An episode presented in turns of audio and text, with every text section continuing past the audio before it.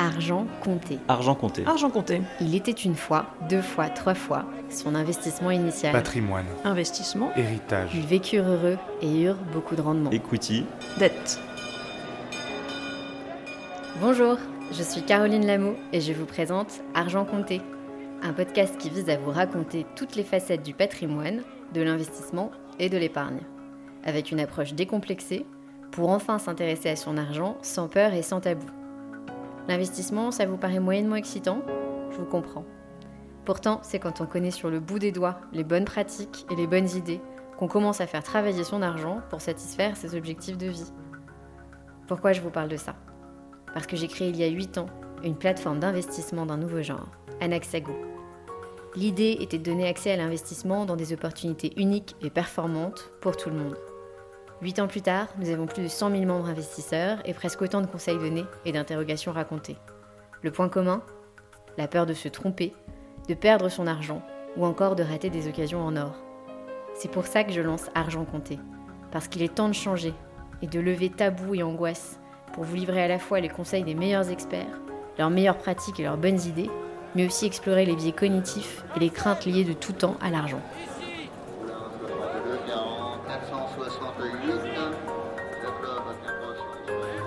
Bonjour à tous. Aujourd'hui, dans Argent Compté, il était une fois la grande histoire, celle de l'art. Un épisode que j'avais envie d'enregistrer depuis longtemps et ma première rencontre avec Émilie Villette, directrice du développement de Christie's en 2017. Diplômée de Sciences Po Paris et de la Sorbonne, Émilie est une spécialiste du marché de l'art qui, outre sa carrière au sein de la maison Christie's, se distingue par ses fréquentes interventions publiques. Elle a également développé une solide expertise sur l'art en tant que classe d'actifs et l'art dans les stratégies de gestion de patrimoine. Elle conseille désormais clients institutionnels et privés à toutes les étapes de vente ou d'achat d'une œuvre ou d'une collection chez Christie's. J'ai souvent l'impression d'être le dernier des béotiens quand j'échange avec Émilie, mais c'est un tel plaisir de l'entendre partager sa passion, car elle parvient à la transmettre avec simplicité et pragmatisme. En effet, les adeptes du rationnel et des tableaux de décision trouveront également leur bonheur dans l'épisode d'aujourd'hui. Il y a tant de choses à dire sur le monde de l'art, et surtout sur son évolution depuis 12 mois, que nous avons enregistré deux épisodes pour faire le tour du sujet. Au programme de celui-ci, comprendre le marché de l'art, les douze and de l'investissement, et enfin, une grille d'analyse qui permet de définir le prix d'une œuvre au plus juste. Si tant est qu'il soit possible de rester raisonnable quand on aime quelque chose, ou quelqu'un d'ailleurs. Bonne écoute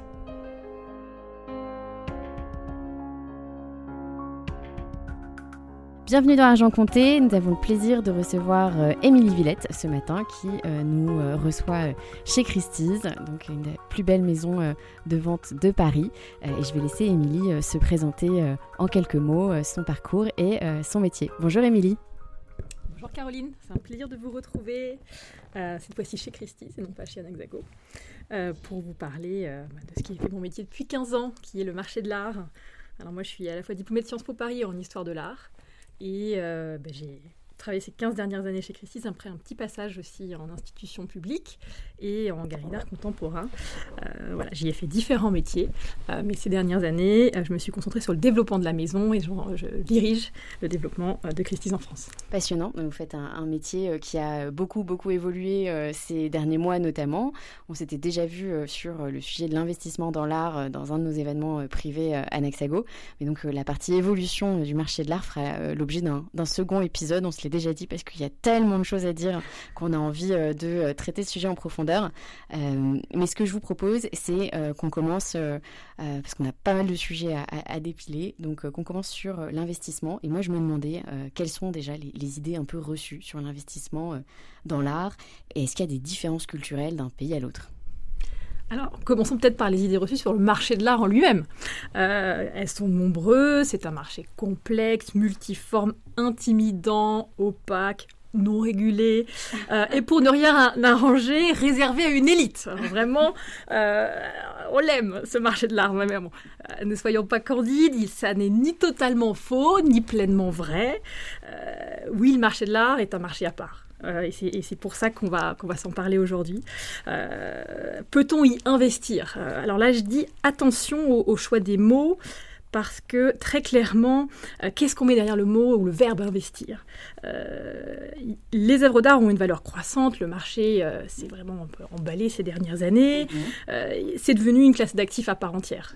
elle est évidemment d'autant plus attractive qu'elle revêt ce caractère tangible qui a été très très recherché par les particuliers fortunés, ces dernières années et euh, évidemment notamment après la crise de 2008-2009. Mm. Euh, on parle aussi beaucoup de la valeur refuge et là je crois que euh, on est en plein dedans, en pleine période de pandémie. on a vu également ce côté valeur refuge jouer à plein et c'est ce qui a je crois vraiment un peu protégé le marché malgré tout parce que la demande est restée extrêmement forte. Après, est-ce pour autant un, investissement Et là, je dis vraiment, soyons vigilants sur, les mots. L'art ne saurait être considéré comme un produit financier ça c'est certain. Euh, produits financiers au sens des marchés financiers, avec les attentes qu'on peut avoir euh, de rendement, placement. Euh, on, est, on, est, très très loin de cet univers. C'est un bien patrimonial avec une valeur financière. Dans une perspective de diversification patrimoniale, et là on commence à toucher quelque chose de plus à l'aise, la collection c'est un réservoir de valeur qui permet de transmettre du sens et pas seulement un, un capital. Alors évidemment, financièrement, une plus-value à la revente est, possible. Toujours appréciable. Toujours appréciable et espéré. pour combien de belles histoires euh, voilà, combien, combien d'échecs. Euh, mais euh, pour les investisseurs pressés à la recherche de seules plus-values financières à court terme, l'art est, surtout risqué. voilà. c'est une classe d'actifs atypique qui quelque part tient une place à part dans le patrimoine des particuliers fortunés, et selon moi, bah, c'est tout son intérêt. Euh, alors, on passe souvent la question du lien entre l'art et les marchés financiers. Effectivement, il y a un lien, et on l'a bien vu aussi en 2020, hein, où les marchés financiers ont eu un moment, un moment de baisse, mais très court, puis sont repartis au contraire de manière extrêmement forte. Euh, ce qui est extrêmement intéressant à regarder, c'est plutôt le lien avec les taux d'intérêt. Et effectivement, l'art se porte d'autant mieux que les taux d'intérêt sont faibles. Et comment on explique euh, ça? Parce que le coût d'opportunité est moindre. Euh, évidemment, l'art n'a pas de rendement. C'est même plutôt un coût. On va l'assurer, peut-être le faire réencadrer, le faire restaurer si besoin. Donc, à partir du moment où les taux d'intérêt sont faibles, mhm. le fait d'avoir un, actif qui ne produit pas de rendement, euh, et je dirais, le coût d'opportunité est moindre. Donc, Here we are. Euh, en ce moment, le marché se porte très très bien. Conclusion. CQFD. voilà. Et, ce qui est intéressant, c'est qu'en fait, quand on regarde ce à quoi il est corrélé, il est surtout corrélé à l'évolution euh, de la richesse mondiale et à l'évolution de sa distribution, de sa répartition. D'ailleurs, quand on pense, et on y viendra, au NFT, à la crypto-monnaie, on comprend aussi pourquoi ça s'emballe du côté de l'art. Parce que là, il y a une sorte d'émergence de richesse autre et nouvelle, qui d'un seul coup, il y a eu un pont avec, avec le monde de l'art. Euh, c'est aussi un, et d'ailleurs c'est une petite anecdote, parce que pour le plaisir de l'anecdote, euh, quand on a fait la vente de la grande collection d'Yves Saint Laurent et Pierre Berger, alors en en 2009, c'était déjà déjà, oui, un certain nombre d'années, euh, on a vu la croissance des mouvements de jets privés au Bourget au moment de l'exposition et de la vente, il y a eu plus de 35% de mouvements de jets privés au Bourget. Donc on voit vraiment ce lien voilà, entre évidemment richesse et, marché de l'art. Le lien direct entre le trafic aérien et les ventes chez Christie's, bah, on n'aurait pas pensé. Hors pandémie. Hors pandémie. C'est aussi euh, un marché qui est devenu vraiment mondial. Mhm. Quand j'ai commencé chez Christie's, donc il y a, 15 ans, euh, les acheteurs asiatiques pesaient à peu près euh, allez, 12% de nos ventes. 12% hein, de la valeur de nos ventes. Mhm. En 2020, la répartition entre euh, les acheteurs américains, européens et asiatiques, c'était un tiers, un tiers, un tiers. Donc vraiment d'un marché qui était pendant très longtemps un marché dans le fond euh, un peu américano-européen, mhm. euh, c'est vraiment joué là en, 15-20 ans un, virage avec cette montée en puissance de l'Asie comme un continent et un nouveau hub de l'art, très actif, très dynamique, et évidemment euh, parce que c'est un marché qui a une profondeur incroyable, avec une richesse qui se crée euh, phénoménale. Euh, c'est aujourd'hui un des, un, des, un des pôles extrêmement importants et dynamiques du marché de l'art, et c'est souvent lui qui lui a permis de sortir très très vite des différentes périodes de crise. C'était particulièrement manifeste en 2009. Mhm. Ça l'aide, le fait d'être devenu vraiment global, aide à cette résilience en fait. Et ça, c'est aussi fondamental. Et L'émergence de, nouvelles populations, je, alors ça c'est une question qu'on n'avait pas, envisagée, mais est-ce que l'émergence de, des nouvelles populations, est-ce que c'est aussi l'émergence d'un nouveau marché de l'art, de nouveaux artistes? Ou est-ce qu'ils viennent chercher des artistes bah, très européens, très occidentaux? Ou est-ce que euh, ça fait également euh, émerger des artistes euh, du continent asiatique? Est-ce que c'est corrélé? C'est une, très bonne question et en fait la réponse est les deux. Euh, puisque euh, j'ai l'habitude de dire à chacun ses icônes. Et effectivement, euh, eh bien, l'art et le goût pour l'art, c'est quelque chose de très culturel. Mhm. Et donc, avec l'émergence du continent asiatique comme une force motrice du marché de l'art, eh bien, la scène artistique contemporaine asiatique, soit, chinoise ou du sud-est asiatique par exemple, ou indienne, mhm. eh bien, est montée en puissance. C'est également vrai des périodes plus traditionnelles, donc de la, production artistique traditionnelle, par exemple chinoise le, marché de l'art asiatique, euh, que ce soit les objets d'art, euh, les porcelaines, les céramiques au sens large, euh, les bronzes, ou même la production, le mobilier par exemple. Donc ça, ce sont des marchés qui ont, qui ont vraiment décollé ces derniers temps, portés par cette demande extrêmement forte. Mmh de la même façon, un des grands enjeux euh, pour nous, notamment une maison de vente occidentale, le grand enjeu, c'est aussi de leur faire regarder l'art occidental. Parce qu'évidemment, euh, c'est un réservoir de valeur. Euh, et donc, on a vu par exemple l'art impressionnisme, impressionniste assez fortement collectionné par certains des nouveaux acheteurs asiatiques. Et ça a aidé un marché qui était relativement stable, hein, sur un certain plateau, mais avec un goût qui, en Occident, se démodait légèrement. et eh bien, reconnaître un regain d'intérêt porté par euh, justement ces, notamment ces nouvelles fortunes euh, asiatiques. Donc ah euh, tout notre enjeu, c'est de pouvoir évidemment les alimenter la demande à la fois autour de l'art asiatique au sens large, dans, cette, mm. sa grande diversité. Et d'ailleurs, c'est un art multimillénaire, c'est vraiment un art absolument splendide, magnifique. et il y en a beaucoup traditionnellement en Europe. Et c'est vrai qu'on voit aujourd'hui que souvent, eh bien, ils rachètent leur propre patrimoine artistique. et ça a permis, parallèlement à cette scène artistique asiatique, de monter en puissance. Et enfin, euh, ben, c'est un grand enjeu pour nous de les faire regarder également l'art occidental pour, euh, pour que voilà, ce soit complet. écouler nos, nos, stocks. D'accord, d'accord, très clair. je pense qu'on ne dit pas comme ça chez Christie's. Je, me, je, je, je, prends des libertés un petit peu incroyables. Mais écoutez, c'est passionnant et c'est vrai que donc c'est un, un, marché qui a beaucoup évolué. L'arrivée euh, des populations asiatiques qui, qui j'imagine, ont fait grossir le marché plutôt que juste grignoter une part. Concrètement, aujourd'hui, la taille du marché de l'art, je ne sais pas, est-ce que c'est en termes de, de transactions annuelles Comment est-ce qu'on peut l'envisager? Je ne me rends pas tout à fait compte des montants qui sont changés chaque année. Et je me demandais si on pouvait peut-être faire une typologie des investisseurs ou des, acteurs du marché de l'art. Si on ne veut pas parler d'investisseurs. Effectivement, le, mot investisseur appartient, je dirais, au champ lexical, davantage au champ lexical des milieux financiers qu'à celui du, marché de l'art, même si là, ça reste si on s'entend sur le mot investisseur, euh, ça reste quelque chose qui, qui, oui, ça reste une réalité. Euh, alors effectivement, le marché de l'art, en fait, c'est un marché de niche. On en parle beaucoup. Mais en fait, quand on apprend les chiffres, souvent, particulièrement quand on a en face de soi quelqu'un qui vient des, marchés financiers, du 440, des, quand ils voient les chiffres, alors là, c'est un petit peu la, surprise, puisque euh, si on prend euh, euh, l'estimation la plus, disons, reconnue, ce sont les travaux d'une économiste qui s'appelle Claire McAndrews.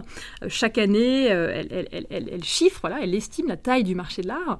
Eh bien, pour 2020, on est à 50 milliards de dollars. Donc euh, là, effectivement, euh, on se dit, c'est, mais c'est vraiment un marché de niche. Alors, et pourtant, euh, c'est un marché qui a doublé en 20 ans de taille, en taille. alors là, en 2020, il a été plutôt en, base, en baisse de 22%, un petit, un, petit, un petit peu de difficulté évidemment dans le contexte de, la pandémie. et néanmoins, si je reprends les chiffres, ces cinq dernières années, il a donc oscillé entre un point bas qui était 2020 à 50 milliards de dollars et un point haut à 67 milliards de dollars. Euh, donc là, on a un petit peu euh, euh, la tendance en termes de, volume, enfin de, total des transactions, que ce soit les transactions aux enchères ou sur le marché du, de gré à gré. Hein, donc aussi bien les galeries, les antiquaires que les maisons de vente. Là, ça, englobe les deux. donc c'est un marché qui a doublé en 20 ans. en 2005, ce marché, c'était plutôt autour de 35 milliards de dollars. donc il a changé de braquet. Il a changé de braquet en taille, comme on le disait à l'instant, mhm. mais ce sont aussi les prix qui ont changé de braquet. Et en fait, euh, il a fallu attendre 2004 pour que la, pour la première fois, là on va toucher au firmament du marché, au top du top, pour que la première fois, euh, une œuvre dépasse le seuil des 100 millions de dollars en vente aux enchères. Un prix marteau, bam, au-delà de 100 millions. Première fois en 2004, c'était pour un Picasso. Euh, un Picasso de, 1905. Le garçon à la pipe, c'est un magnifique tableau de la période rose de, Picasso. Là, il est artiste à 25 ans, c'est vraiment une œuvre de jeunesse. Mmh. Et là, le marteau tombe à 104 millions, 104 millions de dollars. Euh, il a ensuite fallu attendre 2010 pour qu'une seconde fois ce seuil, cette barre symbolique des 100 millions de dollars soit atteinte. D'accord. Donc c'était vraiment pas monnaie courante. Si je regarde les chiffres aujourd'hui, rien que chez Christie's, cette barre-là, on l'a battue huit fois. Et la dernière fois, c'était la semaine dernière à New York. Une fois de plus pour un Picasso, mais cette fois de 1932. Une femme assise, euh, portrait de, de Marie-Thérèse Walter. C'est pas des œuvres non plus sur lesquelles on prend des gros risques à 100 millions de, dollars. C'est, disons, euh, le, top du top en termes de qualité. Voilà. Et, effectivement, la qualité, ça, c'est un, c'est, un critère fondamental dans le marché de l'art. C'est de dire c'est la meilleure assurance vie. Et qui achète à ces prix-là? Je ne sais pas si ça peut être euh, disclosé, euh, j'imagine pas, mais est-ce que ce sont des musées, ce sont des investisseurs, des, collections privées? Qu'est-ce qui fait que ces montants-là sont atteints de plus en plus souvent au-delà euh, de, du dynamisme du marché? Alors, je dis ça c'était rien que chez Christie's et si je devais regarder tous les principaux acteurs du marché, on est sûrement même au double hein, en, termes d'adjudication au-delà des 100, des 100 millions de dollars. Qui sont les acheteurs derrière ça? Évidemment une poignée de multimilliardaires de la planète. Mhm. Et de dire quel est le prix des œuvres d'art à ce niveau-là? Bah, c'est précisément ce que une poignée d'acteurs très réduits du marché sont prêts à mettre un instant T pour l'œuvre en question. C'est pas exactement scientifique. Mais effectivement, il y a eu aussi euh, des acteurs institutionnels, les grands musées privés mm. ou étatiques, notamment au Moyen-Orient, Abu Dhabi. Euh, euh, par exemple, mhm. qui ont été des acteurs euh, qui ont émergé euh, avec derrière évidemment toute cette volonté de ces monarchies du Golfe de devenir des hubs artistiques pour préparer l'après-pétrole et mhm. qui ont évidemment des surfaces financières absolument colossales et la, et la, volonté de créer des musées de qualité mondiale, donc en se positionnant effectivement sur le top du top. Donc c'est, voilà, aujourd'hui, c'est à la fois des très importants collectionneurs privés énorme fortune évidemment derrière eux, et puis quelques euh, très grands musées euh, privés euh, aussi en Asie. Il y a énormément de grands musées privés qui se créent en Asie, particulièrement en Chine. et puis certains musées plutôt d'État dans notamment les monarchies du Golfe.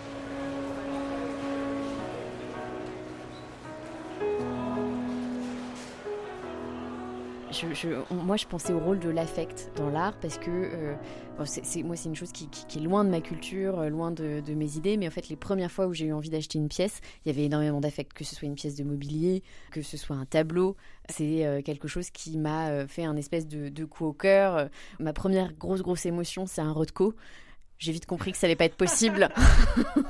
Mais je me rappelle de cette, de cette, de cette vague d'émotions devant. Euh, bon, c'était de sa période surréaliste. Alors, en plus, je comprenais pas. Je comprenais pas du tout ce qui m'arrivait. Je me suis dit, comment tu peux tomber amoureuse d'un tableau rose et orange euh, où il se passe a priori pas grand chose.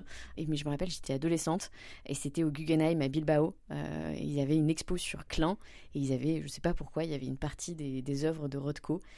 Et cette, cette dimension-là euh, de coup de cœur, d'affect ne m'a jamais lâchée. Et donc, est-ce, quelle est la dimension des, de l'affect pour les acheteurs euh, dans l'art euh, aujourd'hui? Elle, est évidemment fondamentale et, chérissons-la. en parlant du Rothko, vous aviez les yeux qui brillent. Et, et je, d'ailleurs, à chacun qui écoutera ce podcast, posez-vous la question quelle a été ma première émotion artistique C'est extrêmement intéressant d'aller fouiller comme ça dans ses souvenirs et d'essayer de reconstituer la chaîne de l'histoire. Euh, peut-être vous direz à la fin quel était le mien. Euh, en tout cas, c'est évidemment cette dimension affective, émotionnelle, c'est extrêmement important, c'est même consubstantiel pour moi euh, à, s'intéresser aux œuvres d'art et au marché de l'art. Et, c'est ce qui distingue vraisemblablement l'art de nombreuses autres classes d'actifs. Mais pas toutes. souvent, on peut la comparer en ça à la fois à l'entreprise familiale. Oui, tout à fait. Et à la propriété de famille. Parce que là aussi, voilà, il y a, y a dans, le marché immobilier, effectivement, là, il y a aussi souvent cet attachement euh, bien au-delà des chiffres. Euh, on est viscéralement attaché à, cette entreprise ou à ses, propriétés, ce qui mène parfois justement à dans la prise de décision à une certaine irrationalité. Et c'est là où après, comment on arrive à balancer les deux, euh, passion, raison. C'est toute voilà cette ligne de crête sur laquelle on passe notre temps, nous, à, je dirais, marcher et à essayer de, ménager, ménager les deux aspects, autant que faire se peut. Alors, Acheter une œuvre d'art, doit d'abord rester une affaire effectivement de désir, de plaisir, je dirais même de curiosité. Mhm. Et on l'a vraiment vu là en, 2020 avec la pandémie. Euh, on pouvait se poser la question quand on était tous enfermés, premier confinement, un peu sous le choc, un peu dans la stupeur de ce qui se passait en mars de l'année dernière, quelle était la pertinence euh, marché de l'art quand euh, vraiment on, se demandait déjà comment on allait pouvoir sortir de, toute cette crise? Et c'est là où il y a un vieil adage latin qui dit ars longa vita brevis. L'art est long, euh, la vie est courte, autrement dit, l'art transcende l'espace et le temps. Et c'est là où effectivement, on s'est très vite rendu compte mm. qu'il y avait une énorme pertinence toujours à s'entourer de beau, mm. à être dans cette quête euh, esthétique, émotionnelle, euh, même intellectuelle, cette part d'évasion euh, que représente euh, l'art. Et, euh, je dirais même au-delà, on n'a jamais passé tous autant de temps chez nous. collectionner, acheter des œuvres d'art, c'est faire entrer l'art dans son quotidien, dans son intimité. Et le, contact avec une œuvre d'art, c'est jamais anodin. C'est jamais sans effet. Une œuvre, elle agit sur vous manière insidieuse, un peu comme ça. Euh, et les œuvres, elles vous habitent, et on les voit, on les regarde, on les redécouvre, elles se révèlent à nous, et chacun peut se les approprier, les interpréter différemment. Euh, ça, c'est la joie le bonheur d'avoir des œuvres d'art. Et faire grandir ses enfants dans un environnement, c'est comme ça, je veux dire, c'est un privilège égal à aucun autre. Et euh, c'est au-delà de ça aussi pour les collectionneurs, quand on commence à être un petit peu plus rodé à l'exercice, euh, une collection, euh, c'est une quête, c'est une chasse. Voilà, c'est un peu de chasse au trésor pour les grands. ça pourrait même être une aventure dans certains cas. En tout cas, c'est vraiment quelque chose d'assez exaltant. Et, et, parce que c'est en fait une quête, une collection, c'est un peu nécessairement incomplet. On est toujours à la recherche de la pièce supplémentaire et toujours frustré par celle qu'on n'a pas. C'est totalement addictif. Voilà. C'est un acte pour soi, évidemment, mm. mais c'est aussi euh, appartenir à un cercle d'initiés. Mm. C'est aussi faire. Euh, voilà, c'est une pratique qui est distinctive. Voilà. Et ça, c'est vraiment. Euh, le grand, grand plus, et, et pour moi, c'est là tout l'intérêt. après, vraiment, les collectionneurs, effectivement, ils sont divers dans leurs pratiques, leur goût, leurs recherches, et ça c'est un point fondamental.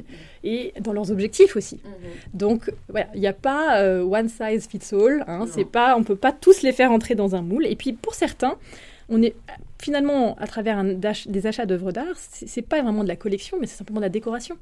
Il y a et final, c'est pas du tout un jugement de valeur c'est mm. s'entourer de belles œuvres parce que c'est un marqueur de réussite, mais c'est vrai depuis toujours. C'était tout aussi vrai à l'époque des Médicis. Euh, donc euh, vraiment, euh, rien de nouveau sous le soleil.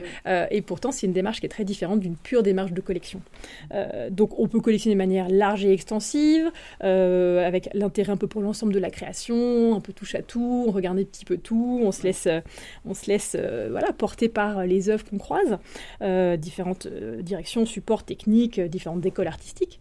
Puis vous avez d'autres collectionneurs qui, qui on appelle collectionnent plus en profondeur, donc ils vont concentrer leurs acquisitions et suivre un fil rouge ce qui n'est jamais une mauvaise idée, euh, que ce soit autour d'un thème, le cheval, le portrait, le nu, l'atelier d'artiste, tout est possible.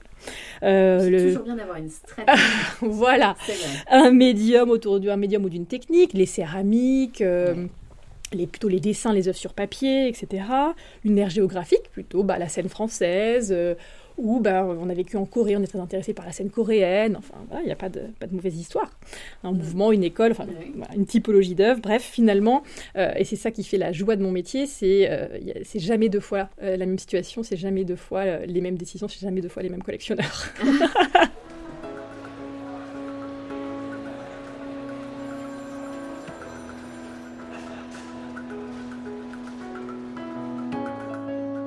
On discutait des euh, différentes façons de euh, se constituer une collection. Comment est-ce qu'on faisait un choix? Est-ce qu'on décidait d'un fil rouge? Est-ce qu'on y allait au coup de cœur sur différentes œuvres, différents artistes en disant allez, on fait un mélange de courants, mélange d'influences et on y va et on espère que ça va être sympa? Ou est-ce qu'on suit, euh, on suit quelque chose de, très clair?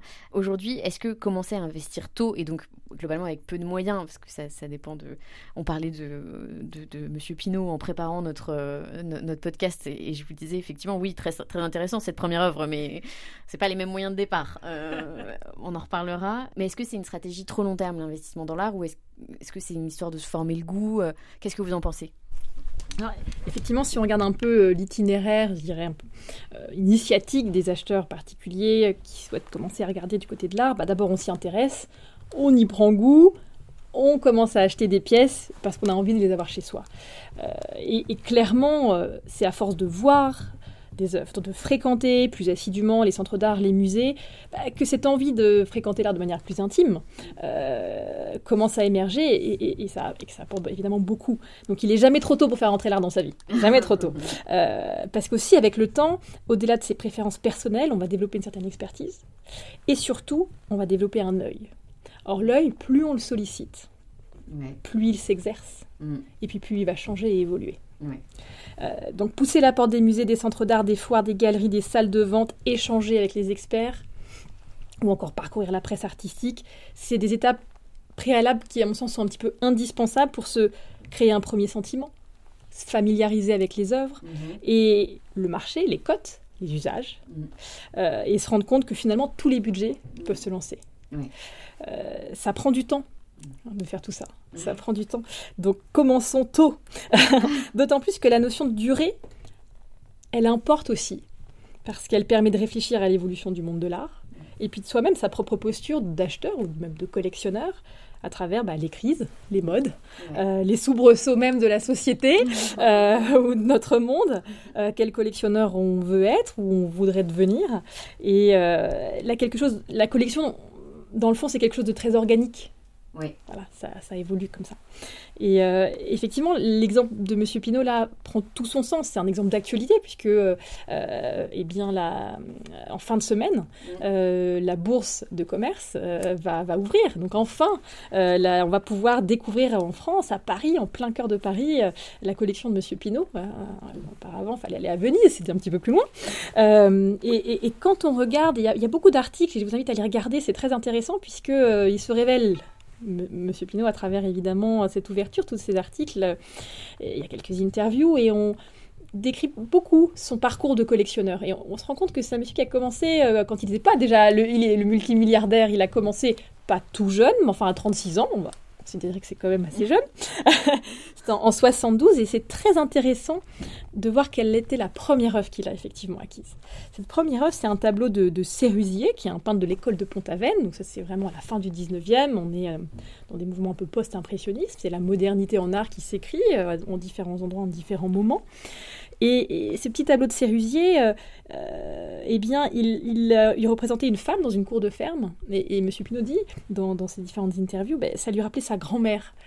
symbole à la fois de courage et de labeur dans ce monde rural qu'il a vu grandir. Donc on voit cette connexion très personnelle, ce souvenir-là d'une personne et d'un monde finalement. Et depuis, il a acquis plus de 10 000 œuvres de 587 artistes différents. Euh, et, quand vous allez, et je vous y invite, découvrir l'accrochage de la bourse, on est très très loin de la fin du 19e. Ce sont des œuvres toutes extrêmement de la création artistique en train de se faire, d'artistes d'aujourd'hui, très internationales, très engagés, parfois un petit peu âpres, mmh. euh, qui questionnent, qui interrogent.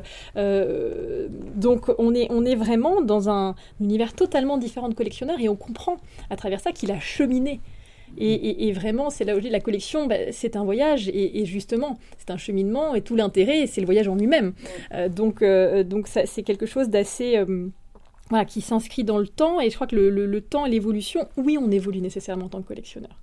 Et, donc, c'est voilà, commencer tôt pour finalement former son œil, et puis voguer ensuite là où, justement, eh bien, on va avoir envie d'aller.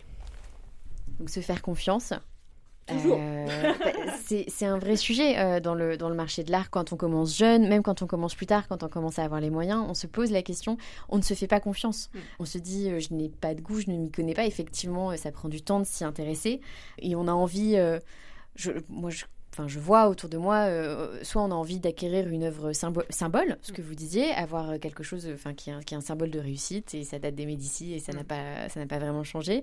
Euh, donc, euh, souvent, ça commence par du mobilier, ce sont des pièces accessibles, et il y a quand même des courants. Donc, se faire confiance et donc peut-être aller à la recherche, la recherche de jeunes artistes, se dire comment est-ce que demain, moi, je prends la décision de, de former mon goût et peut-être de découvrir une prochaine pépite ou même juste quelque chose qui me plaît. Les réseaux sociaux donnent accès à des des choses incroyables. Euh, quand on cherche un hashtag sur Instagram, on tombe non seulement sur des gens qui euh, font de la pédagogie. Moi, je vous recommande d'ailleurs le compte de Margot Buvrin sur les, femmes artistes. C'est incroyable le temps que cette nana passe à faire des vidéos d'une qualité exceptionnelle qu'elle met en accès libre pour former son goût et se former aux, différents courants. Et surtout, bah, les jeunes artistes qui exposent leur travail. Comment est-ce qu'on vous, quels seraient vos conseils pour aller découvrir un artiste avant qu'il arrive chez Christie's Alors déjà, il faut effectivement distinguer ce qu'on appelle le premier marché du second marché. Christie's, c'est le second marché, c'est-à-dire le marché de la revente. D'accord.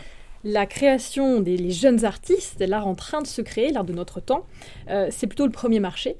Et, là, c'est euh, plutôt le domaine des galeries, euh, des galeries, et notamment, il y a des galeries de second marché aussi, mais des galeries plutôt de premier marché, c'est-à-dire des galeries un peu défricheuses, dénicheuses euh, de talent. alors, clairement, dans la création de son temps, on est sans balise. Mhm. Hein, c'est là en train de se créer, il y a quelque chose d'intrépide, d'une audace, un défi, un monde, c'est un monde en perpétuel mouvement. Et clairement, on doit être dans un esprit de découverte, de défrichage. et pour moi, ça se rapproche presque plus d'une démarche de mécénat. Mhm. Parce que souvent, quand on cherche à collectionner les artistes de son temps, c'est qu'on a envie de soutenir la scène euh, actuelle, on a envie de soutenir ses artistes euh, et on a envie de collectionner euh, sa génération d'artistes. Mhm. et donc ça, c'est... voilà, j'aime c'est très différent d'un collectionneur qui va, être, euh, qui va collectionner, euh, que ce soit de l'orfèvrerie, du mobilier, du design, des tableaux, euh, des périodes où le, temps est passé, l'histoire de l'art a, fait son œuvre et a, disons, établi une hiérarchie. Et, c'est, à mon sens, des démarches un petit peu différentes déjà. Alors, évidemment, le gros plus, c'est que le ticket d'entrée est beaucoup plus accessible, effectivement. Mais c'est aussi le plus risqué. Parce que justement, le temps n'a pas fait son œuvre. Et donc, c'est un pari sur une notoriété future. On peut avoir raison ou non. Il faut simplement en être conscient finalement. Et vivre avec. c'est pas évident. Il y a des gens pour qui c'est pas évident d'accepter de. Dans ces cas-là, si on n'est pas à l'aise avec ça, mieux vaut aller sur des valeurs plus sûres et plus certaines et remonter un peu le fil de l'histoire et acheter différemment. Et si on peut pas se permettre euh, d'acheter bah, le top du top des grands noms de l'histoire de l'art, on peut chercher à acheter euh, par exemple une céramique de Picasso. Le record pour un tableau de Picasso, c'est 179 millions de dollars. Donc clairement, on peut pas jouer très peu de personnes peuvent jouer. Euh, par contre, on peut trouver même sur le site de Christie's des céramiques de Picasso pour aller 5000 dollars. D'accord. Donc, un tableau de Warhol, ça peut valoir 100 000 dollars, comme le, record pour Warhol est au-delà des 100 millions de dollars. Oui. Mm. Donc, ne jamais oublier qu'en soi, le marché de l'art, c'est pas un monolithe. Mm. C'est un marché de micro-marché. D'accord. Et finalement, chaque spécialité artistique d'un côté, euh, et chaque artiste même, voire chaque sous-période dans le corpus d'œuvres d'un artiste est un micro-marché en soi. Donc on peut essayer de jouer un petit peu avec tout ça. Euh, alors si on vient vraiment à la création de son d'aujourd'hui, euh, les, artistes, euh, ce qu'on dit, on appelle l'art, les artistes vivants, l'art en train de se créer. je dirais qu'au-delà d'acheter ce que l'on aime, j'ajouterais une dimension mmh. qui est on doit acheter ce en quoi l'on croit. D'accord. Parce que justement, juste aimer, c'est bien pour accrocher sur les murs. Si on est vraiment dans cette démarche de pari sur l'avenir, il faut aller au-delà de la simple esthétique parce que c'est pas quelque chose de permanent. On va aussi se lasser. Oui. changer la déco. Il n'y a pas que la couleur des murs. Donc, il faut peut-être euh, faire un petit exercice, évidemment, d'aller vers ce qui vous parle, ce qui, ce qui, ce qui, ce qui nous intéresse. Euh, parce qu'on sent une profondeur, on sent quelque chose, euh, voilà, euh, quelque chose qui, qui, qui, nous révèle un petit peu de ce qu'est le monde d'aujourd'hui, qui, qui, qui, qui, entre en résonance et en écho avec la génération qu'on, que l'on est. Mhm. Et donc voilà, au-delà d'acheter ce que l'on aime, on doit, je pense, aussi acheter à ce en quoi l'on croit. D'accord. Il euh, faut évidemment visiter les galeries de premier marché, ces galeries un défricheuses ou, découvreuses, aller dans, aller dans les foires, dans les salons. Mhm dans les, dans les, dans les expositions, notamment on peut penser aller dans les expositions des, diplômés des beaux-arts. Là, on a vraiment les derniers viviers. Ah euh, là, on est au cœur euh, voilà, des jeunes, jeunes artistes.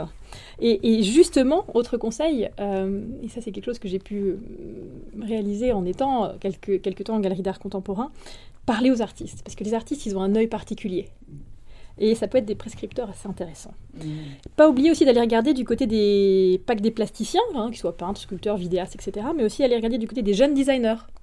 puisque là, on peut aussi avoir des pièces effectivement assez accessibles, en privilégiant bien sûr des pièces uniques ou numérotées euh, en très petite quantité. Mm. Hein, puisque là, il faut vraiment euh, faire jouer le phénomène de rareté, qui est évidemment un des, un des ressorts euh, fondamentaux du, du marché de l'art. D'accord.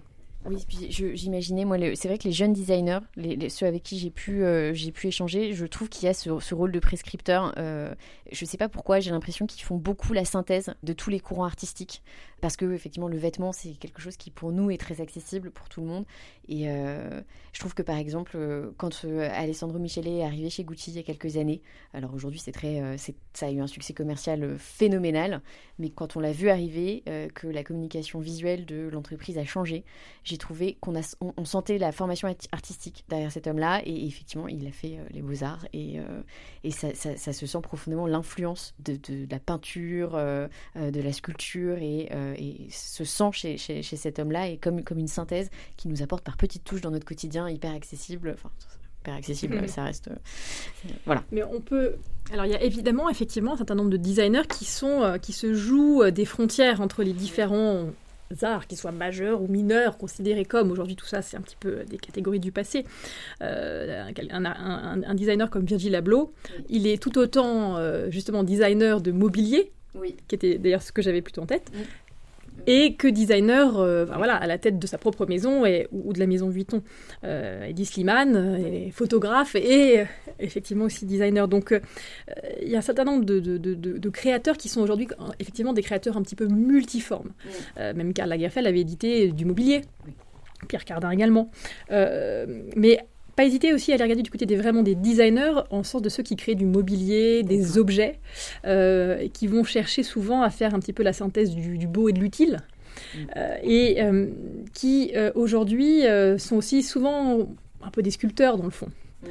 Et euh, peuvent effectivement éditer des pièces en édition en toute petite quantité, en édition très limitée, voire en pièces uniques, qui vont être accessibles pour quelques euh, voilà, 1000 à 10 000, euros.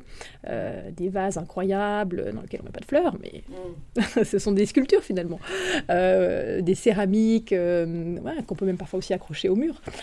donc voilà, allez regarder aussi du côté de, de la création d'objets, du, du, design, outre les plasticiens qui sont euh, évidemment aussi au cœur de la création.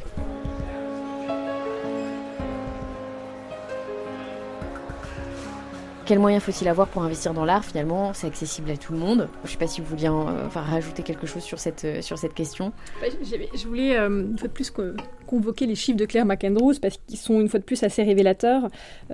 si on regarde l'ensemble de toutes les transactions qui ont lieu sur le marché de l'art l'année passée, D'après les estimations de Claire McAndrews, deux tiers des œuvres échangées sur le marché, elles étaient pour moins de 5000 dollars. Ah oui Et effectivement, les plus visibles, celles dont finalement la, presse concentre l'attention sur les plus visibles, c'est celles au-delà de 1 million de dollars, c'est moins de 1% des transactions sur le marché. Mais l'attention est très concentrée sur, euh, sur celle-là. Et même chez Christie's, Évidemment, dans la presse, là, on a eu des ventes extraordinaires à New York la semaine passée. On a vendu pour plus de 800 millions de dollars, euh, avec effectivement ce Picasso à plus de 100 millions de dollars. Euh, voilà, c'est la valse des très grands chiffres. Mhm. Pour autant, la valeur moyenne vendue d'une œuvre chez Christie's à Paris, c'est 40 000 euros. Et sur le site internet de Christie's, euh, sur notre plateforme de vente en ligne, la valeur moyenne, elle est autour de 20 000 dollars. Donc, même chez Christie's pour ainsi dire, où, finalement on associe assez rapidement, bah, euh, oui, la valse des zéros à, une marque comme Christie's. Il y a des choses beaucoup plus accessibles. Donc, c'est voilà, les chiffres finalement euh, parlent on peut, on peut commencer. Euh, je pense, euh, moi j'ai acheté mes premières œuvres, j'étais euh, étudiante et mes émoluments de stagiaire, j'avais la chance de pouvoir les utiliser pour autre chose que pour payer mon loyer. Et je, négociais avec les galeristes de pouvoir leur faire 10 chèques de 300 euros pour payer, plutôt que de pouvoir payer 3000 euros pour une œuvre. voilà, donc c'est, disons, on, peut commencer avec, en se mettant un budget annuel de côté, 10-15 000 euros, son bonus si on en a envie. Euh, et puis commencer petit, et puis après, bah, on se souhaite tous de pouvoir euh, un petit peu monter en puissance, parce qu'évidemment, néanmoins, plus on a de moyens, mieux on peut se positionner. Et comme la qualité c'est le nec plus ultra, c'est ce qui est fondamental. Euh, clairement, on ne joue pas dans la même catégorie et plus on peut jouer haut, vraisemblablement mieux on peut jouer. Évidemment. À l'aune de tout ce qu'on de tout ce qu'on se dit euh, et, dans et en fait dans chacun des épisodes euh, de Argent compté on essaye de dire bah il y a les douze and de, du marché. Je ne sais pas si vous pouvez répondre à cette question j'adorerais mais à mon avis ça va être difficile. Quelles sont les œuvres qui aujourd'hui paraissent intéressantes mais qu'en fait il faut surtout pas acheter? Et à contrario quelles sont celles sur lesquelles il, il faut absolument absolument aller? Alors évidemment, euh, c'est une question euh, extrêmement difficile parce que, comme je le disais, le marché de l'art, c'est un marché de micro-marché. Donc, quelles sont les tendances du marché de la BD, des planches de BD originales par rapport euh, aux tendances du marché du design années 50 ou années 70 Est-ce qu'il arrive un revival du design années 80, voire même 90 il nous faudrait des vies entières pour répondre à ça. Alors, ce que je vous propose, c'est plutôt de reprendre les choses au départ en disant, bah, finalement, les prix des œuvres d'art, comment ils se forment? Quoi les critères de prix? Parce que pour finalement faire ou ne mm. pas faire, il faut savoir encore quels, sont, les critères quels sont les critères de prix pour savoir si on y va ou si on n'y va pas. Alors, les critères de prix, euh, c'est pas une science exacte. Évidemment, ça n'a rien de scientifique, le prix d'une œuvre d'art. Il faut s'intéresser à, un faisceau de critères euh, qui sont au nombre de six. Alors, c'est la qualité, c'est un marotte, hein, je reviens toujours et encore. La qualité, la qualité, la qualité. Comme en immobilier, je crois que c'est l'emplacement, l'emplacement, l'emplacement, non C'est ça? Exactement, Émilie. Je suis ravie de voir que nous parlons le même langage. Donc la qualité, la rareté, l'adéquation au goût du jour, la notion de fraîcheur, l'état de conservation et la provenance je vous propose qu'on les regarde tous un petit peu, on prenne le temps, c'est important, de, les, considérer tous euh, et d'être mhm. sûr qu'on se comprend bien. Ah, dans le fond, en tout cas, ces critères, ils vont nous permettre de penser quoi? Bah, De penser quelle est la désirabilité d'une œuvre. Et, dans un marché comme le marché de l'art, la désirabilité, c'est la clé. Mm. Alors, évidemment, il faut aussi pas confondre valeur et prix. Oui. Extrêmement important. Euh, dans le contexte d'une maison de vente, euh, on parle de valeur sur le second marché, c'est-à-dire le prix à la revente. Oui. C'est pas le prix du premier marché, la première transaction. Et, donc, euh, au-delà de ce prix, un objet peut posséder une valeur émotionnelle, mhm. une valeur historique, symbolique, qui va être décorrélée de sa valeur financière. Mhm. Là, on retrouve aussi un peu dans l'affect. Toujours. Voilà. Donc, les deux premiers critères de prix, qui étaient qualité et rareté, bah, finalement, euh, là, sont propres à chaque œuvre. C'est là où il y a presque plus d'éléments intrinsèques liés à l'objet ou à l'œuvre qu'on voit, qu'on mmh. étudie. Hein, il s'agit euh, évidemment de savoir bah, qui en est l'auteur et donc quelle est sa notoriété. Mmh. Hein. Euh, son authenticité, toujours bon de le rappeler. sa date, son format, le sujet représenté ou encore la technique utilisée. Par exemple, si je vous parle de Chagall, je vous dirais chez Chagall, la couleur la plus recherchée, c'est le bleu. D'accord. Chez Lucio Fontana, ce peintre italien de l'arte povera, on est dans l'Italie d'après-guerre, notamment dans les années 50, vous savez qu'il faisait des fentes sur des toiles monochromes. Ah oui.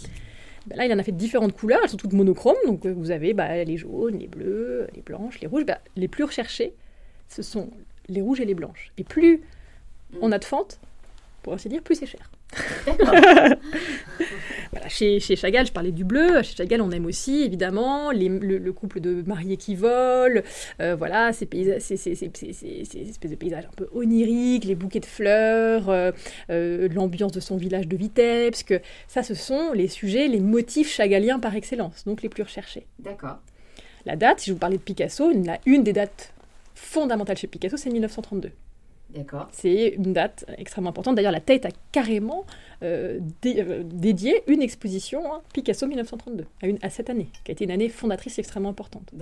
Mais chez Picasso, on aime aussi, et le marché particulièrement, les œuvres de jeunesse, 1905, j'en ai parlé, la période rose notamment. Mm-hmm. Donc, on va regarder un petit peu tout ça.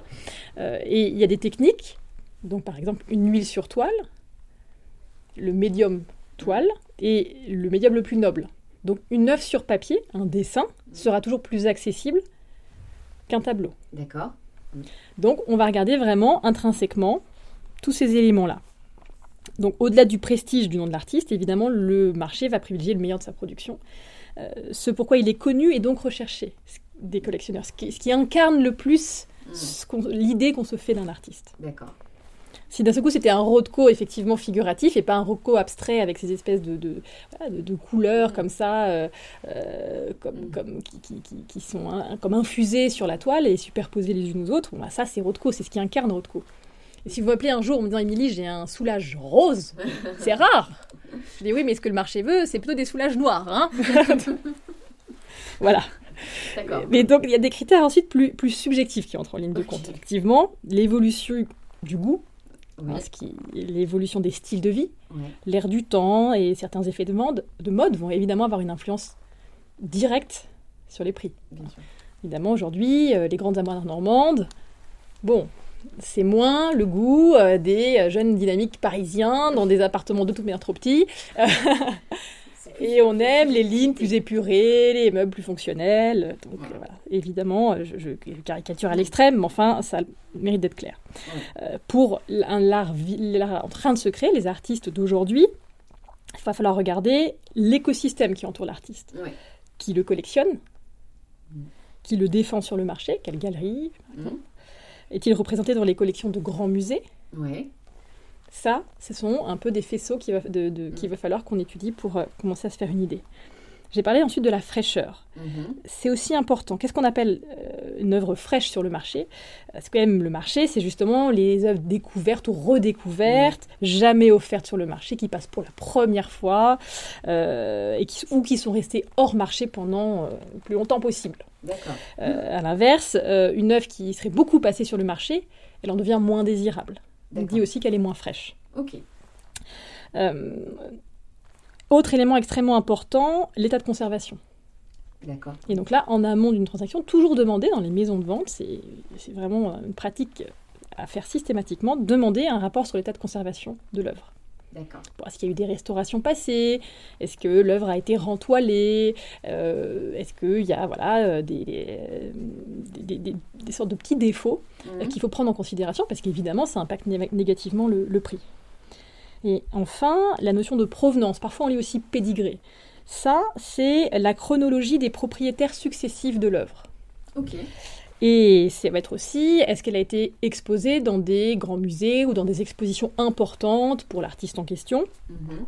Est-ce qu'elle a été l'œuvre mentionnée, voire même illustrée, dans des catalogues de référence sur l'artiste, dans des publications, des publications importantes sur l'artiste mhm. Tout ça, ça enrichit ce pédigré euh, de l'œuvre. Et évidemment, une œuvre qui a été dans les plus grandes expositions rétrospectives sur un artiste, qui est dans tout, euh, illustré dans tous les catalogues de référence, Bon, c'est que du plus. D'accord. Et si en plus, hein, dans la chaîne de ces différents propriétaires, il y a euh, quelqu'un d'un peu célèbre, d'un peu connu, soit un grand collectionneur, voire même une personnalité historique du monde de, euh, de l'art, des affaires, de la culture, du cinéma, euh, bon, une provenance prestigieuse, autrement dit, ça donne aussi un petit supplément d'âme. Je ne peux pas vous le quantifier, je ne peux pas vous dire c'est plus 10, plus 20, plus 30%, c'est impossible évidemment, mais une œuvre qui provenait de la collection d'Yves Saint-Laurent, ou une robe de vintage Saint-Laurent de la collection du dressing personnel de Catherine Deneuve, ça a son petit plus. Voilà. Donc dans l'absolu, il n'y a pas d'ordre de, priorité d'importance entre ces différents critères et finalement chacun va les pondérer selon sa propre grille d'analyse, qui est le plus important pour lui. Mhm. Donc si on revient à notre do et don't do, euh, le do c'est la prime à la qualité. Une œuvre importante, un chef-d'œuvre, une œuvre significative, elle le restera dans le temps. Mhm. J'ai en tête un, un, tableau euh, qui s'appelle Après le déjeuner de Berthe Morisot, cette grande femme peintre impressionniste, euh, qui est un tableau absolument magnifique, qui était exposé là dans l'exposition Berthe Morisot au musée d'Orsay il y a 2-3 ans. Euh, c'est vraiment un chef-d'œuvre de Berthe Morisot. Euh, clairement, c'est cette touche impressionniste. Là, tout est là, les couleurs sont fraîches, magnifiques, formidables. Mm. C'est vraiment la maestria, clairement, de, de Berthe Morisot à l'œuvre sur une toile. Ce tableau, il est passé une première fois en vente en 97. Il a fait 3 millions 3. À l'époque, c'était le record pour Berthe Morisot. Jamais un tableau de Berthe Morisot n'avait atteint pareil prix. D'accord. Il repasse sur le marché en 2013, quasiment 11 millions de dollars. Il bat son propre record. Un chef-d'œuvre restera un chef-d'œuvre. Et donc, c'est un autre conseil ne jamais perdre de vue que la mémoire, c'est quelque chose d'important sur le marché. Il y a une mémoire du marché. C'est un marché qui est très court-termiste par nature. Le dernier record battu, les derniers gros prix. Remonter le temps et regarder ce que l'historique des transactions passées sur ce tableau-là ou sur le mouvement ou l'artiste en question nous révèle. Mm. Ça, c'est extrêmement mal. Avoir de la mémoire et l'utiliser. Ça, c'est important. Surtout aujourd'hui où il y a énormément de bases de données de prix, on peut remonter des historiques. Ne pas céder au court-termisme de ce marché, c'est un défaut don't do. Autre don't do, euh, pour moi, l'état de conservation. Parce que c'est souvent irrémédiable. Et donc, faire effectivement, parfois, attention aux petits pièges, peut y avoir un prix qui paraît attractif. Et quand on lit le rapport sur l'état de conservation, on comprend pourquoi. Donc, euh, attention à l'effet d'aubaine qui pourrait être en fait la fausse bonne idée. Voilà. et au retour de bâton derrière, parce que c'est souvent, euh, pas toujours, mais c'est souvent irrémédiable, irréversible. On ne peut pas intervenir. Mhm. Si c'est simplement parce que l'œuvre elle est dans la même collection depuis toujours et que finalement, bien, on fumait dans la pièce, et donc par exemple la fumée de cigarette a encrassé la surface, un petit nettoyage, ni vu ni connu. C'est différent si l'œuvre a été rentoilée de manière un petit peu, c'est-à-dire on l'a changé de son support initial, qu'il y a des, pertes de pigments à ce moment-là, que l'œuvre est du coup trop en tension sur la toile. Là, c'est différent. Et là, il faut vraiment faire appel à un restaurateur pour voir si euh, l'œuvre est stable, si les, craquelures ou les soulèvements risquent pas euh, d'exploser et on perd la surface picturale. Là, plus de vigilance. J'aime beaucoup cette notion de, mémoire, euh, de mémoire du, du marché. Euh, bah, surtout, bah, on parlait des marchés financiers, où euh, bah, on a beau dire qu'on voit l'histoire se répéter, euh, les grandes crises arriver, alors pas toutes, elles n'ont pas toutes les mêmes causes, elles ont toutes plus ou moins les mêmes effets, mais les mouvements, en tout cas, pourraient être mieux anticipés. Donc je trouve ça assez beau de se dire que l'art est un marché qui a de la mémoire et que pour l'instant, il se contredit assez peu. En tout cas, il faut aller la chercher, cette mémoire. Et si elle se contredit, c'est sûrement qu'il y a une autre vague qui, va, qui va jouer à l'encontre, c'est la question du goût. Et qu'effectivement, euh, l'évolution du goût va à rebours euh, du marché. C'est le marché 18e qui se démode, par exemple. Néanmoins, qu'est-ce qui se passe? Effectivement, les pièces extraordinaires de mobilier 18e, euh, qui peut-être valaient au-delà d'un million il y a encore 20, 30, 20 ans, 30 ans.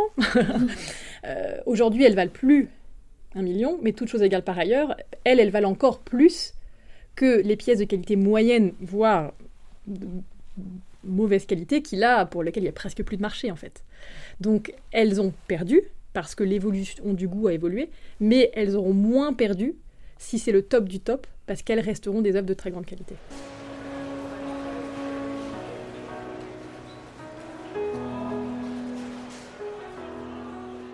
Donc on démarre demain. Euh, on démarre demain. On veut investir dans l'art. On a vu que euh, bah, on peut s'adresser à des galeristes, on peut s'adresser à des maisons de vente, on peut s'adresser carrément aux artistes. On commence par quoi? On commence par d'abord investir du temps. On l'a dit, hein, pour acquérir les codes, s'informer, pour guider ses choix, voir et lire autant que possible, forger son goût et donc prendre confiance en son, jugement. Euh, ça, on investit d'abord du temps. On ne se précipite pas, autrement dit, euh, pour, sur la première œuvre croisée. Euh, acheter de l'art, c'est aussi collectionner les rencontres. D'accord. Euh, avec évidemment les artistes, les galeristes, avec les experts, les spécialistes des maisons de vente, mais aussi avec d'autres collectionneurs, d'autres amateurs d'art. On peut aussi adhérer à la Société des Amis, euh, d'un musée ou de, qui voilà, euh, a une collection dans le domaine qui nous intéresse, euh, que ce soit le Palais de Tokyo sur la scène très contemporaine, le Centre Pompidou pour l'art moderne et d'après-guerre, si on aime le 19e, plutôt le musée d'Orsay, ou l'art plus ancien, le musée du Louvre, ou toute autre chose, le musée de la mode, le musée des arts décoratifs. Finalement, on n'a que l'embarras du choix. Euh, et, jamais oublier que voilà, la collection, l'a dit, c'est quelque chose d'organique, c'est un cheminement, et euh, c'est un, un, itinéraire, et qu'en la matière, on ne peut pas faire l'économie du voyage. Donc ça, c'est vraiment important. Par contre, mieux vaut avoir effectivement un guide et une boussole. c'est une remarque de bon sens, et c'est vrai dans toute chose, mais il faut savoir bien s'entourer. Oui. Parce qu'on l'a dit, l'expertise, c'est pas quelque chose de scientifique, les prix non plus. Euh, que c'est un marché, oui, complexe, effectivement. Euh, c'est un marché, euh, il faut un petit peu comprendre comment les dynamiques se font. Donc, s'entourer de personnes dont on a confiance, on a le sentiment qu'on parle le même langage, qu'on se comprend, et, et, pour pouvoir finalement avancer un petit peu plus vite. D'accord. Et selon en fait sa sensibilité finalement et son éducation, une règle d'or, toujours se renseigner avant une acquisition. On repense à mes critères de prix, on les passe en revue, on fait son arbre de décision si on a envie, mais en tout cas collecter ces informations pour vraiment, autant que faire se peut, prendre une décision en étant informé. Après, on assume ses choix. Qu'ils aient été bons ou mauvais. Et c'est le fameux moment où on accepte d'avoir eu tort ou d'avoir eu et, ou d'avoir raison avec avec élégance, sans trop en parler.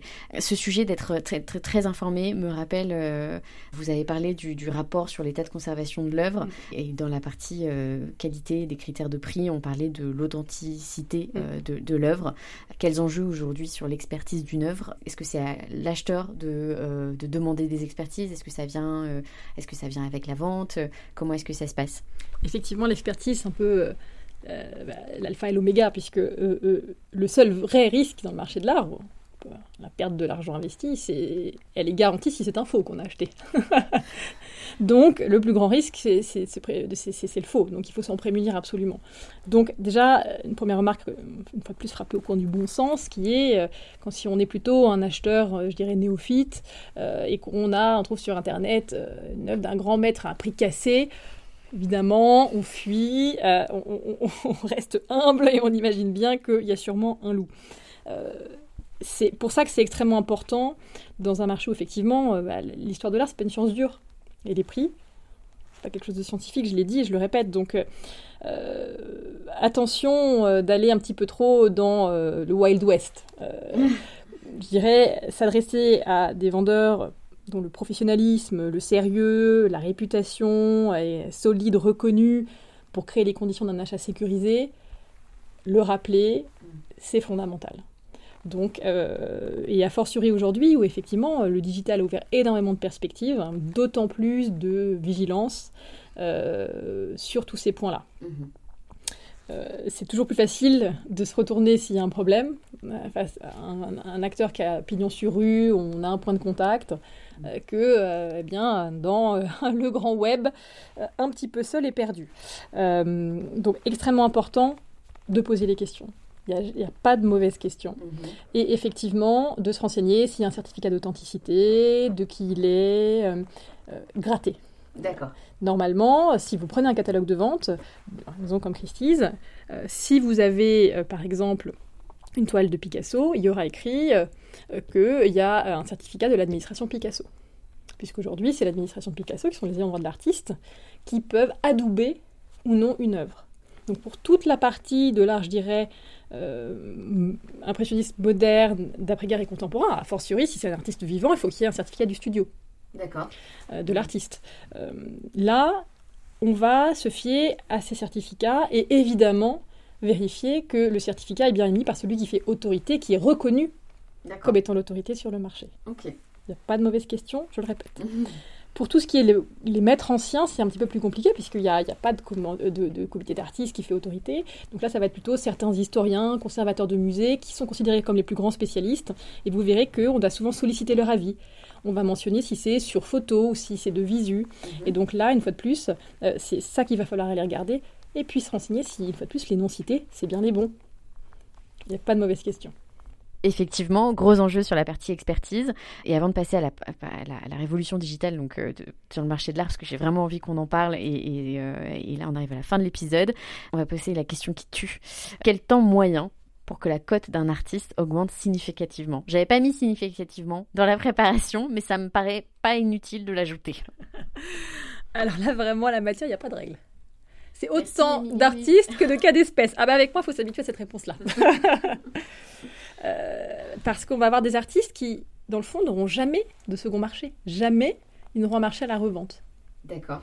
Je me souviens de cette une du Art Newspaper il y a quelques années où le directeur de la foire de Bâle, qui est la plus grande foire annuelle, normalement tous les ans, euh, sauf pandémie, euh, bah, justement en, juin, là on aurait été juste dans les semaines avant Bâle, il avait fait la une du Art Newspaper en disant, dans le fond, que 80% des œuvres qui étaient exposées à la foire seraient invendables dans 20 ans.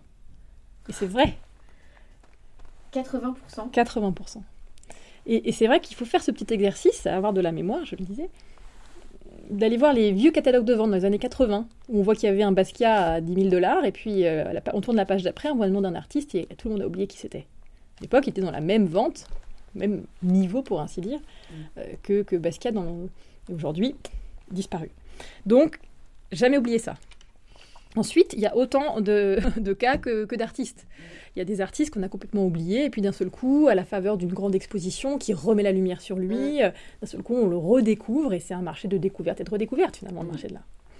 Et puis, il y a parfois des trajectoires de comètes. Ça veut des artistes qui ont une trajectoire ascendante absolument, absolument dingue, et euh, où effectivement, euh, l'enjeu, au-delà de cette ascension très forte, parfois très rapide, c'est la durée que ce soit pas un feu de paille. Mm. Et d'ailleurs, ça peut être le moment où un artiste passe de simplement le premier marché à un premier plus, second marché. Mm-hmm. C'est un moment très critique, mm-hmm. qui est souvent d'ailleurs redouté par les artistes eux-mêmes, les galeristes, leurs galeristes qui les défendent, parce que c'est un petit peu, euh, d'un seul coup, bah, on sort de simplement le galeriste qui défend ses artistes auprès de son audience, mm-hmm. et qui est encore finalement presque un cocon protecteur, et on le met dans un catalogue de vente ou sur une plateforme, et là, advienne que pourra. Mm. Il ne faut pas le faire trop tôt. C'est des choses qui, voilà, il faut faire extrêmement évidemment euh, attention. Et nous fait très attention aux artistes qu'on commence à passer, qui sont des nouveaux venus sur le second marché. Puis parfois, on a vraiment des trajectoires absolument folles. En ce moment, bah, on parler de Berthe Morisot, une autre artiste femme, mais qui est euh, une, artiste française née en 81, euh, voilà, toute jeune, qui aujourd'hui vit à Los Angeles, qui s'appelle Claire Tabouret, que vous retrouverez dans la collection Monsieur Pinault. Monsieur Pinault, il a commencé à la souvenir dès 2013. Et ça s'est très rapidement su. ça aide. Et néanmoins, si je regarde aujourd'hui, seulement 22 œuvres de Claire Tabouret sont passées aux enchères. C'est très peu. Et Picasso, il y en a 22 par semaine, pour ainsi dire. pour une artiste de son âge, euh, parce qu'elle a à peine la quarantaine. Exactement. Et la première toile, elle est passée en, en 2018. Et elle a fait 50 000 dollars. C'est déjà pas mal pour un premier passage en vente, franchement, c'est très bien. Quatre ans plus tard, Là, en 2021, coup sur coup, le record a été battu aux enchères. En mars, à 850 000 dollars. Ah oui. Et en mai, la semaine dernière, à 870 000 dollars. Donc là, qu'est-ce qui va se passer derrière? Là, c'est toute la question. D'accord. Mais c'est évidemment une artiste qui aujourd'hui a une certaine assise et puis qui est collectionnée, euh, voilà, par des, qui est défendue par des grandes galeries, et collectionné par des grands collectionneurs euh, prescripteurs. Et la valeur sur le marché de l'art, elle se crée effectivement à la jonction, comme ça, entre marché, musée, prescripteurs, traditionnels ou moins traditionnels. Il y a aussi un artiste euh, intéressant, ghanéen, qui est né en 84, encore plus jeune, qui mm. s'appelle Moako Boafo. Euh, lui, il a 42 œuvres qui sont passées aux enchères, et tout entre 2020 et 2021. Ah oui Extrêmement concentré comme ça. La première heure qui passe aux enchères, c'est en février 2020 à Londres. Direct, 880 000 dollars contre une estimation de 40 à 60 000 dollars. Et puis la même année, le record est battu en décembre, cette fois-ci à Hong Kong, et là on passe carrément le seuil du million de dollars, 1 million 1. Euh, et c'est un, artiste qui parallèlement a un marché de gré à gré qui est très dynamique. Et qui vraiment là euh, est, à plein, un peu comme Claire Tabouret, dans cette euh, remise en lumière des artistes afro-américains ou des artistes femmes pour lesquels on se rend compte finalement l'histoire de l'art les a un petit peu oubliés. Là, c'est des artistes très jeunes. Mm mais euh, qui sont... Voilà, aujourd'hui, le marché s'intéresse à ça, les musées s'intéressent à ça, et tout le monde avance en même temps. Mm. Et donc, c'est des espèces de trajectoires de comètes, mais ça, il y en a quelques-uns. Oui. Mais comme on l'a dit, pour beaucoup, jamais, même, un jour, passera une œuvre aux enchères sur le fameux second marché. Et puis pour d'autres, parfois, il faudra attendre bah, la postérité. on repense à Van Gogh, hein, qui avait écrit à son frère Un jour viendra où l'on verra que mes tableaux, ça vaut plus que le prix de la couleur. Donc il n'y a, absolument pas de règle finalement. Euh, on peut juste vraiment toujours garder à penser que la cote d'un artiste, est effectivement quand même souvent corrélée à sa, représentation institutionnelle hein, dans, les, dans, les, musées, et que c'est normalement les musées qui donnent cette légitimité, même si aujourd'hui, voilà, cet écosystème très interdépendant entre marché, musée, collectionneurs prescripteurs, euh, mais aussi réseaux sociaux, euh, mouvements de société, voire même collaboration avec des marques de luxe, tout ça c'est encore plus dense, encore plus riche, mais la valeur elle se crée à l'intersection de tout ça ce sera le, mot de la fin. En tout cas, merci Émilie euh, pour euh, toutes ces informations. On va euh, clôturer l'épisode sur ce, sujet de, la cote d'un artiste et sur ce commentaire donc de Van Gogh que je ne connaissais pas et c'est assez extraordinaire. ça me fait penser à ce que disait mon père sur le prix de la peinture et qui disait qu'il n'y avait que de la marge dans la peinture. C'était encore une autre, une autre. Et je vous dis à la semaine prochaine pour un deuxième épisode de l'investissement dans l'art où on traitera vraiment des innovations qu'a connu le marché ces 12 derniers mois parce qu'elles sont nombreuses et elles rejouent complètement les cartes euh, de, euh, de l'investissement, enfin en tout cas de l'achat de l'art et de l'appropriation de l'art par tout un chacun. À très bientôt.